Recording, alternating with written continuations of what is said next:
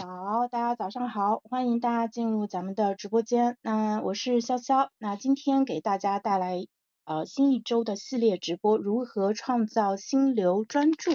呃，我先分享一下房间啊，那个我们的直播一分钟以后准时开始。那今天会给大家呃带来的是我和冲叔原创的专栏心流管理魔方，嗯，还是采用音频呃直播的一个方式。啊，把我们在去年创作的这个五万字左右的专栏分享给到大家。我这边先稍微分享一下房间，大家稍等一下啊。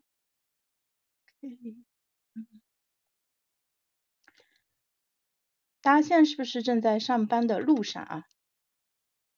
我看看有老朋友也有新朋友啊，欢迎大家进入咱们的直播间。那今天我们现在就呃正式开始了。嗯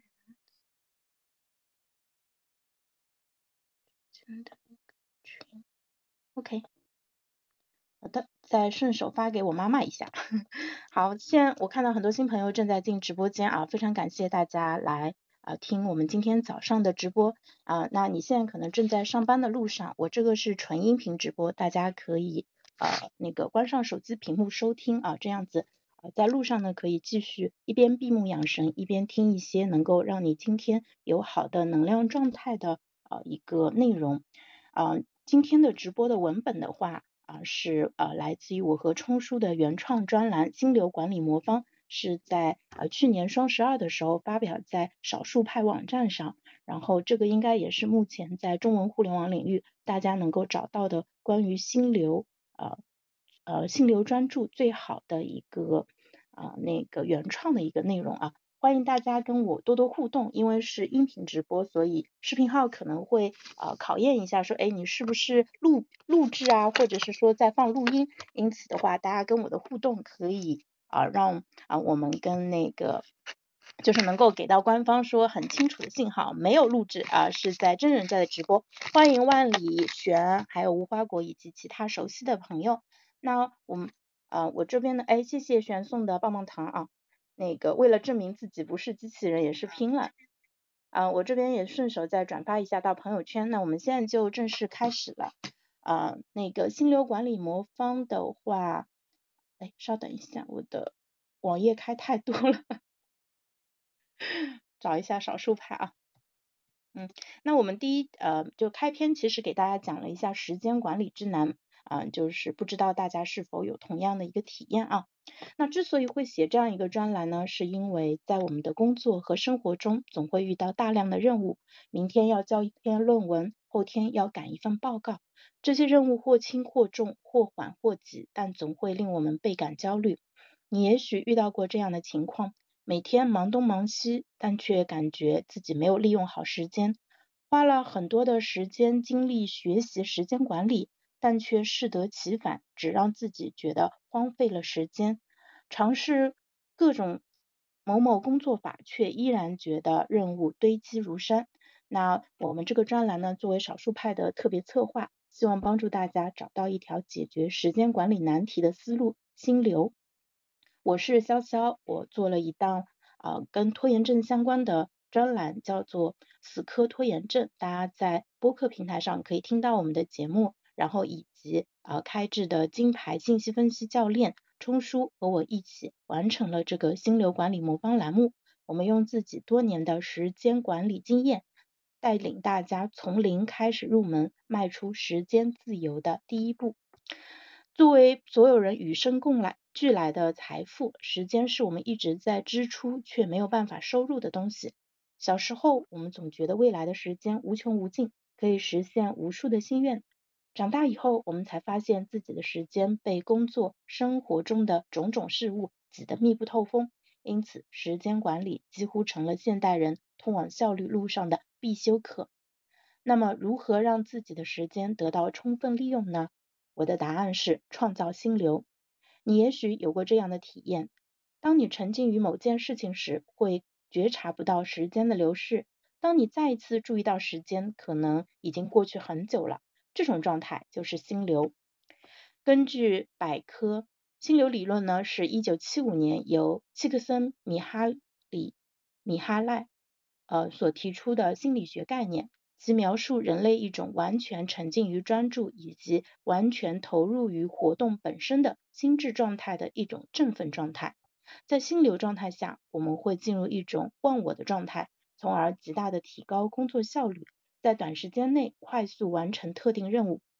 如果说时间管理是效率路上的必修课，那么心流就像是效率的助推器，能够帮助你更快的实现高效工作。那么我们要如何进行心流管理呢？啊，这是一本零成本的心流入门指南。我们根据自己的亲身实践，结合行动科学和认知科学的前沿研究成果，从各种时时间管理方法的优缺点开始。手把手带你逐步酝酿心流、启动心流、保持心流，探索可以帮助你辅助心流产生的各项工具。了解心流呢，我们会深入了解各个时间管理的流派，直面时间管理的难题。开始酝酿心流，我们会掌握多个心流的关键并量，教你如何创造能够更好的激发心流的环境。启动心流呢，我们会将执行意图与 WOP 模型当做武器，用仪式感成为心流的触发器。持续的保持心流呢，我们会从生理和心理的两个层面出发，教会你如何更好的保持心流，以及自然的脱离心流。本栏目最大的价值在于，啊，这些内容是基于我们多年的时间管理经验。那擅长拖延。干预和行为改造的我，曾经在喜马这边连续直播四百多场，为上百位听友提供过一对一的拖延干预服务。我们将用多年的时间管理经验和简单有效的实践技巧，告诉你用心流提升效率需要具备什么，该如何快速进入心流，以及应该如何完成从酝酿、启动、保持到再续的一个再循环。那这份栏目适合谁呢？它适合想要提高效率的你。这个专栏可以带你全面的了解心流这个快速提高效率的方法。即使你此前完全没有时间管理的经验，这个栏目呢也能够为你提供切实可行的操作指南。想要尝试时间管理的你，也许你曾经在多次时间管理的门口徘徊，却找不到推开这扇门的方法。那这份内容可以借助心流带你进入时间管理的领域，并为你打好理论基础，让你在实践的过程中找到适合自己的高效工作法。尝试过时间管理却无功而返的你，你需要的或许是成体系的方法论指导，才能在时间管理实践中如虎添翼。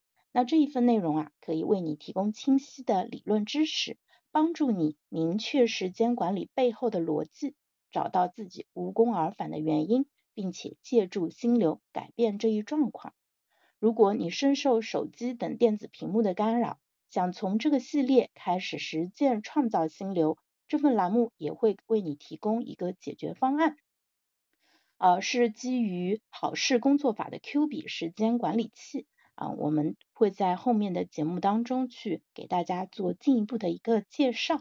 好，那接下来呢，我们会正式开始啊这个专栏的内容。第一篇是时间管理之难，欢迎大家在收听的过程中啊多多的点赞评论，我会及时的回应大家在评论区留下的一个问题。呃，希望这一个专栏能够变成大家的效率工具，然后帮助你在今天有更好的一个体验。大家稍等一下啊。好，第一篇呢是时间管理之难。那时间管理到底有多难啊？大家亲身实践过，应该会知道，就是屡战屡败，屡败屡战。我应该不是一个人，对吧？如果你也遇到过就是这些问题的话。啊，那么请相信你不是一个人。呃，时间管理就是 稍等一下，我这边啊正好要添加一个商品，因为在这个专栏里面，其实我们分享了跟很多跟 Q 币相关的一个信息，然后顺便呢，大家可以通过链接了解一下 Q 币的一个呃情况啊。那个大家可以回头去啊视频号小店里面去购买。OK，那接下来我可以专心开始。我的 表演了，好，那第一第一部分正式开始。大家好，我是死磕拖延症的播客主理人潇潇。我曾在喜马拉雅连麦四百余场，为上百位听友提供过一对一的拖延干预服务。从二零一二年开始啊，我花了大量的时间学习时间管理方法，实践了各种方法，却发现自己还是无法管理好自己的时间，知行分离成为了长期困扰我的问题。如何成为一个既知既行的人？我把探索的触角进一步伸向了心理学、认知科学、社会学等领域。在跟随杨志平老师学习的经历，跟启发了我，让我看清了那些时间管理方法对我不起作用的原因，也找到了更有效的自我管理之道——心流管理。在这个系列当中呢，我将带领大家学习心流管理，同时探索可以帮你辅助心流产生的工具，分享我这些年的实践和经验。然后，呃。那个就是还是四个步骤的一个介绍啊，了解时间管理，开始酝酿心流，如何启动心流，以及保持啊心流。我发现很多介绍时间管理的书籍没有充分考虑人这个关键因素，所以呢，本篇作为心流管理的第一篇，会先从人格特质的角度解读主流的时间管理方法，适合的人群，帮助大家选择更适合自己的工具。那时间管理难在哪里呢？总的来说啊，时间管理之难在于两点。第一，我们是理性的人，我们会不自觉的计算成本和收益是否平衡。第二点呢，恰恰相反，因为我们不是理性的人，方法和个性之间的冲突造成了知易行难这个问题。为了帮助大家了解适合自己的时间管理方法，我把常见的时间管理方法分为三种类型：时间记录、任务管理和目标管理。在反复尝试过这些方法后，对他们的优缺点和适用范围都有所了解，在此总结了一个简单的表格供你参考。时间记录呢，它的流行程度低，上手难度比较低，但是它的时间成本比较高。任务管理呢，它的流行程度是比较高的，上手难度中等，时间程度中等，时间成本中等。目标管理呢，它的流行程度是中等，上手难度中等，时间成本比较低。每一个方法都有其精妙之处，也都有它的适用范围。根据不同的实际情况和人格特质，找到最合适的方法，才能帮我们更好的提高效率。接下来，我将对这些类型的适用性进行分析，以及如何进行针对性的调整。希望这篇文章能够带领你完成一次有益的探讨。我们先来看一下时间记录啊，时间记录到底是什么？它的做法是详细记录每天的时间开支，对记录结果进行分析，用以指导行为改变。这种方法的标志性人物是前科联前前苏联科学家刘比歇夫，他出生于一八九零年，啊，逝世于一九七二年。刘比歇夫因为他五十六年不间断的时间记录，时至今日。依然深受时间管理爱好者的热爱。我们来看一个上班族的简化版的时间记录：八点到九点通勤，九点到十二点工作，十二点到一点钟午休，一点到一点半午睡，一点半到下午五点钟工作。在实际使用的过程中呢，它的颗粒度会更细，然后会把更多的具体的内容啊放在其中。同时呢，还可以将任务转换作为分界线，把时间切得更细。比如说九点十五到九点半准备会议资料，九点半到十点半开会讨论新项目，十点半到十点四十休息一下。你可以使用 A Time Logger 之类的软件进行记录，每进行一次任务切换，就在 A P P 里面操作一次，借助它的统计汇总功能，按照事务类别生成时间报告，让我们看到过去一周、一个月、一年的时间使用情况。时间记录的优点呢是规则简单、极易上手，而且呢它还有如下的好处：它可以帮助我们建立精确感知时间的能力，让时间支出可视化，发现每天的高效率时间段，用来做重要的事情。也可以发现时间黑洞啊，及时调整。在做时间记录时啊，我们往往会有意识的回顾自己刚才做了什么，它确实有助于增强自我觉察。但接下来我们要说它的缺点了。做时间记录并不是一件容易坚持下来的事情，因为越是严格的记录方法，往往越是容易中途放弃。使用软件进行七乘二十四小时记录的朋友，一段时间后会感觉被束缚，记录变成了严重的心理负担，反而很容易放弃。与之形成对比的是，使用纸笔或者笔记软件随手记录，只记录一部分工作、学习时间的人，往往能坚持更长的时间。但是后者的记录啊，无法方便的进行数据统计，一般呢停留在记录本身。但凡有管理动作，就必然有管理成本。当我们兴致勃勃的开始做一件事的时候，很容易看到现在的成本，却很难看到将来的成本；很容易看到可见的成本，比如说时间，但却很难看到隐性的成本，比如说我们的认知资源和心理成本。杨志平老师说过的一句话让我印象深刻：如果你一天花费在时间管理上的时间超过二十五分钟，那意味着你生活的复杂度太高了。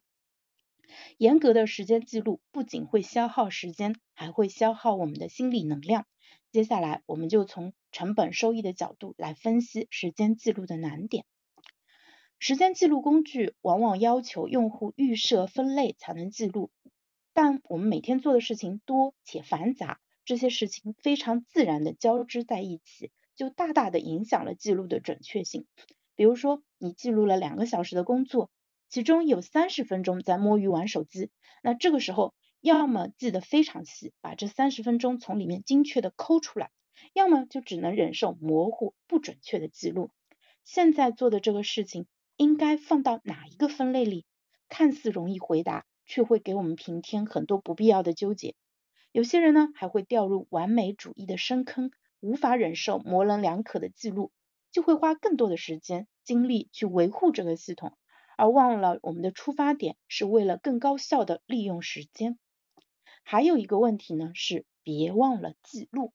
要做好时间记录啊，你就必须提醒自己，在每件事开始的时候，去软件上点击记录。一定要记录这个念头，会在启动任务时就占用我们大脑的线程，影响思考效率。更糟糕的是，它还是一个常驻后台的程序。每天持续的占用我们有限的认知带宽。另外还有一个常见的痛点呢，是没有结束时间。时间记录有一个隐含假设，一旦开始时间记录，就是一辈子的事情。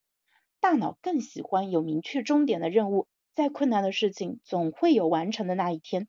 就像跑马拉松，跑完四十二公里也就解脱了。这种信念可以支撑着我们坚持到终点。而时间记录要一直进行下去，永远不能停。这个假设给我们造成了巨大的心理压力。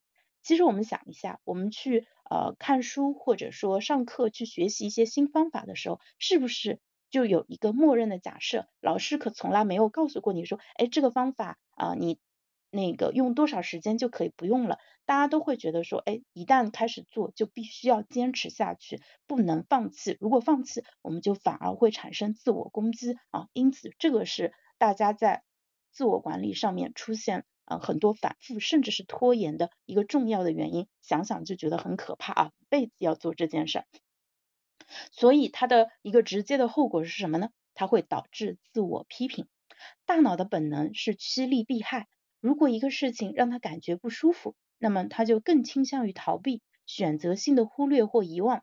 因为遗忘、拖延导致记录中断，我们就会习惯性的责备自己，一个向下的螺旋就出现了。我们在心，我们的心理能量啊，在自我批评当中掉进了谷底。我们再来看一下什么样的人适合做时间记录啊？从人格特质的角度帮大家做一下分析。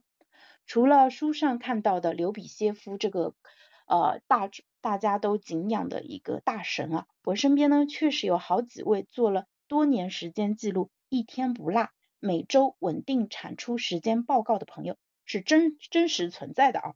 他们的共同点呢是做事情特别认真负责，它对应到大五人格模型当中的尽责性的得分特别高，他们也能够有效的抵御新鲜事物的。诱惑并不会因为新工具的出现而停止时间记录，因为他们已经找到了最适合自己的方法。时间记录对他们来说就像吃饭喝水一样自然，不需要花费额外的力气。而像我这样和时间记录纠缠多年、屡战屡败的人也不在少数。究其原因呢，高尽责性在人群当中的占比极低，而我的尽责性能够让我做好老板交代的任务，较好的融入社会，但并不足以支撑我完成严格的时间记录这种高难度任务。人格特质在短期内几乎无法改变，与其跟自己的短板死磕，不如发挥自己的优势。但是我们仍然可以更加人性化的使用这个工具。接下来就给大家介绍一下如何更好的利用时间记录。对于普通人来说啊，一丝不苟的时间记录或许属于成本高、收益低的事情，但我们可以选择更适合自己的方法，把时间记录利用起来。提提升对时间的精确感知能力确实很有必要。我们呢可以只在特定的时间使用时间记录，比如说备考、冲刺重要目标时，可以利用时间记录对注意力进行有效的约束，提高效率，增加产出。啊，你可以参考《小强升职记》以及呃车纯老师的极简自律里面提到的时间记录法，这都是一个非常好的自我观察的一个方式。时间记录呢，也可以作为我们找到自己的高效时间的工具，帮助我们更好的了解自己。但我还是推荐大家采取早起早睡的生活方式，在早上创造出一个不被干扰的专注时间，把晨间的脑力高峰用到极致。具体的原因，我们会在后面的文章中加以说明。第三点呢，是我们要抛下完美记录的包袱。时间记录里面被我们斥之为时间黑洞的活动，也未必全部有害。适当的休闲娱乐能够让你恢复心理资本，用更好的状态迎接复原后的精力高峰。最后一点呢，比起主动的时间记录日志，你可以使用 Timing Rescue Time 这一类被动记录工具，在设定好规则之后，他们就会在后台默默的记录。有需要的时候，查看一下过去一段时间内各种 A P P 的使用时长和占比，反思一下之前的效率，再做进一步的一个优化。无法坚持时间记录，并不意味着自我管理的失败。在需要的时候使用时间记录，不仅可行，也许还是更加明智的做法。好的，那关于时间记录这个流派的分析就到这里了。那时间也差不多到九点钟了，大家应该是要呃准备开始到公司准备上班了。那我们今天嗯的早上的直播就先到这里吧。后面的话我应该会每天八点十五分开始，然后呢差不多分享啊三十到四十五分钟的时间，陪伴大家在上班路上能够呃去学到一些啊让你觉得内心非常的安定，然后马上能够用上。然后同时呢，啊又不会让你嗯产生压力和焦虑的一些方法，帮助大家调整出更好的状态。那昨天在跟张旭老师呃连麦的过程中，他跟我讲到，呃就是虽然他已经是一个时间管理和注意力管理的高手，但是他这些年他还是持续不断的在关注啊如何更好的呃专注啊，因此后面我也会跟他一起推出一些呃四到五期的一个连麦的内容，我们一起。呃，把张老师这边的最佳实践分享给到大家，然后大家如果听到一些呃对你来说特别有用啊，觉得很想要尝试的方法，那千万不要错过呃内心的这个啊念头啊，就是尽快的把它给实践起来。比如说今天我们聊完了时间记录，那大家可以试一下，在今天上班的过程中，一边工作一边顺手稍微记录一下啊。那个你的时间的一个使用，但是并不需要进行完美的一个记录，呃，它占据你的一整天的有效工作时间的时长尽可能的短，然后同时呢，啊，就是在做的过程中让你感觉到轻松，然后愉快，然后并且你能感受到，呃，因为这样一份记录，你的效率变得更高了，专注能力也变得更强了。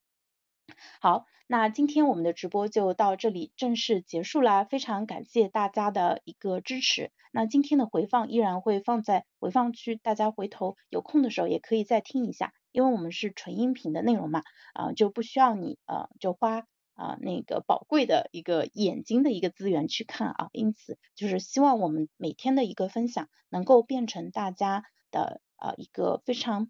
有效的一个提示，让你在一整天都能够有好的一个状态。那谢谢一四一二，谢谢万里、肖、局外人和新进来的 APP 同学，以及啊非常感谢啊喜马这边的各位朋友的一个支持。那今天我们直播就先到这里，九点钟大家开始好好上班，拜拜。